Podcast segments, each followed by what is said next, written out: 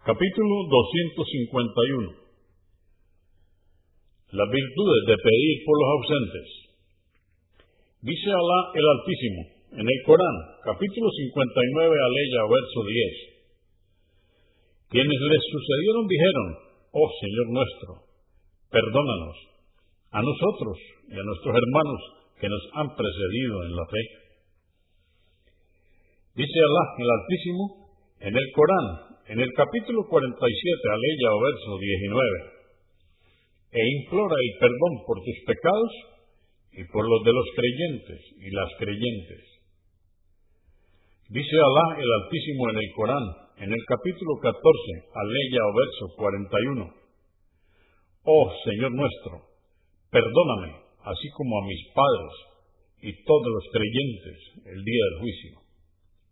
Hadís 1494. Narró Abu ad-Darda, que Alá esté complacido con él, que el mensajero de Alá, la paz de esa con él, dijo, no hay musulmán que pida por su hermano ausente sin que un ángel diga, y para ti lo mismo. Muslim 2732. Hadís 1495.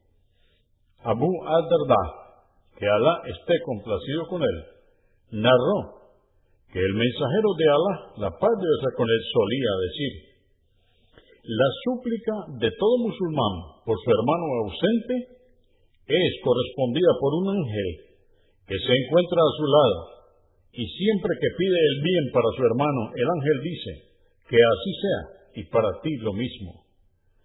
Muslim 2733